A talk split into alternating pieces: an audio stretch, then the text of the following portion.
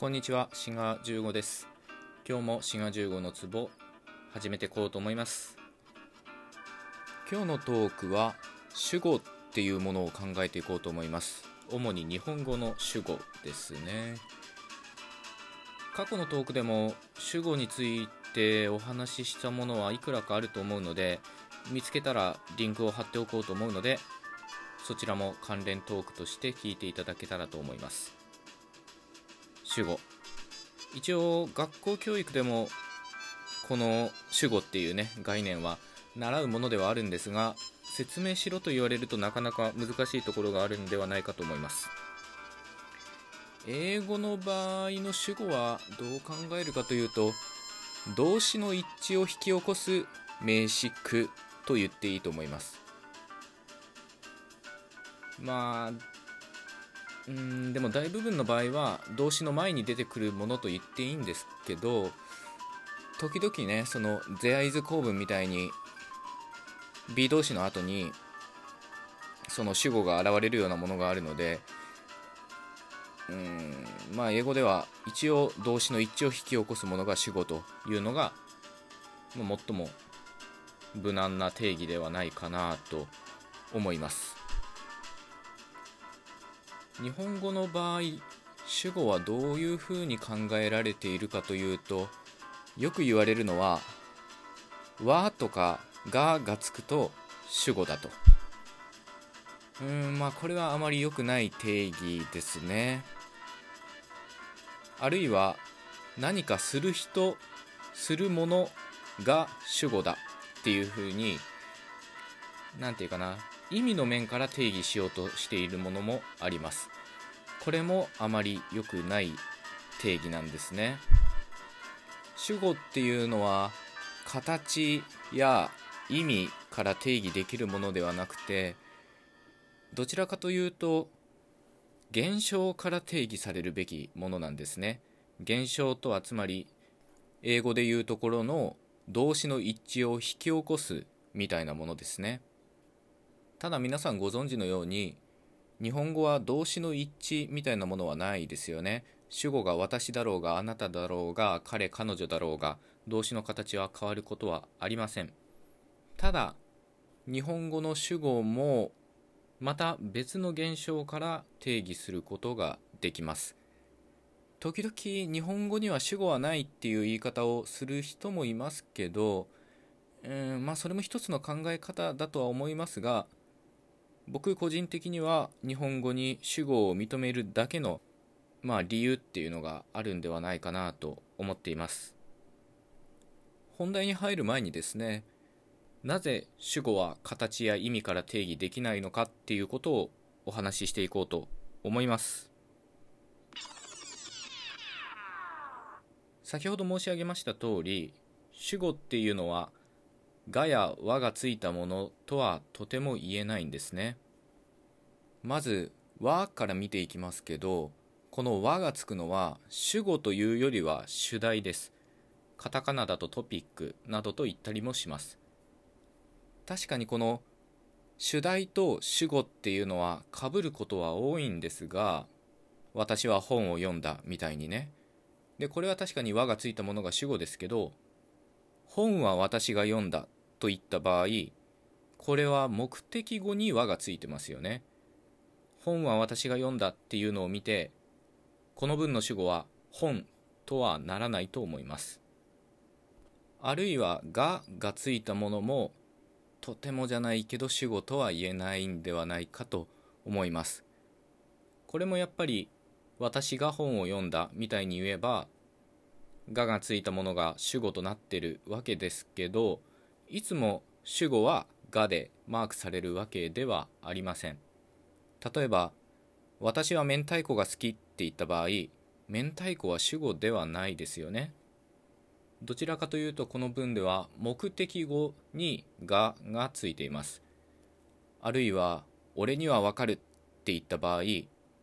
これは主語に「に」っていうものがついているように見えますよね。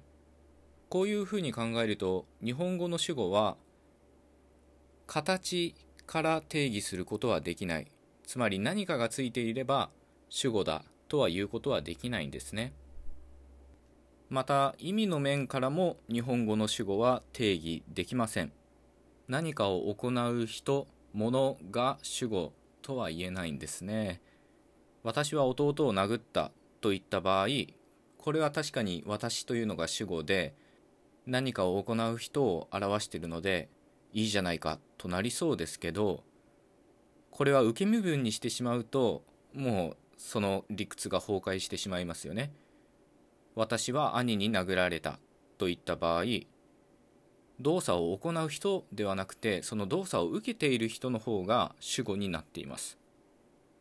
あるいはさっきの「俺にはわかる」って言った場合の「俺」っていうのは何か積極的に動作を行ってるわけではないですよね。まあこういったことがあるので主語っていうのは意味から定義するのも少し苦しいということになっています。主語っていうのは形でも定義できなければ意味でも定義できない。ならどうやって定義するかというと冒頭申し上げました通り現象から定義するんですね。その主語を定義する現象としてまあ、いくつかあるんですけどここでは2つお話ししたいと思います。1つは尊敬語の対象になれるということです。例えば先生はテレビをご覧になったといった場合このご覧になるっていうふうに動詞の形を変えているのはテレビではなくて先生ですよね。こういうふうに動詞の形を変えることができるつまり尊敬語にできるのは主語だけだと言えます。このことは主語に「に」っていうものがついていても一緒で先生には生徒のことがお分かりになっているとかね。あるいはこの先生っていうのが何か動作を行う人でなくても全然構いません。まあちょっと厳しい文ではありますけど先生がお殴られになった。とかまあ状況を設定すれば言えなくはないと。こういうふうに主語の名詞についているものが「は」だろうが「が」だろうが「に」だろうがあるいはその名詞が表しているのが動作を行う人であっても逆に動作を受ける人であっても主語であれば動詞の形を尊敬語の形に変えることができます。これが1つ目の現象です。2つ目の現象は文中に自分というのが現れた時にその自分とイコールの関係になれるのが主語です、まあ、これも例文を考えてみればわかるんですが俺は弟に自分の本をあげたといった場合この自分っていうのは俺を指してますよね。弟を指しているわけではありません。こういうふうに自分とイコールの関係になれるのは主語だけです。これは主語に「に」っていうものがついていても一緒です。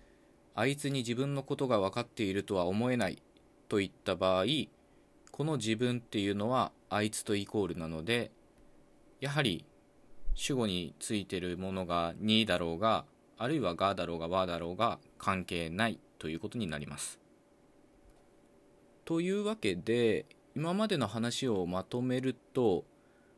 まず主語っていうのは形からは定義できません。ががつくものとか和がつくものとはとてもじゃないけど言えません。あるいは意味の面からも定義することはできません。何か動作を行う人とか物とかこういった定義も受け身分みたいなものを考えれば不可能っていうことがわかると思います。じゃあどうやって定義するかというと現象から定義するしかなくて日本語の場合は動詞を尊敬語の形に変えるとか文中の自分とイコールの関係になれるとか、まあ、こういった仕方で主語っていうものを認めることができます。やっぱりこういった特徴があるので日本語でも主語っていうのはまあ認めるのがいいんじゃないかなと個人的には思っています。もっと広く言うと主語っていうのは何か動詞の形を変えるようなものと言ってもいいかもしれません。日本語の場合は尊敬語に変えるし英語の場合は、まあ、動詞を例えば三単元の S をつけるとかねそういうふうに変えてるわけなのでものすごく大雑把な定義をすると動詞の形を変える名詞が主語と言ってもいいかもしれません。まあ当てはまらない言語もたくさんあるとは思います。というわけで最後まで聞いてくださってありがとうございました。また次回のトークでお会いいたしましょう。ごきげんよう。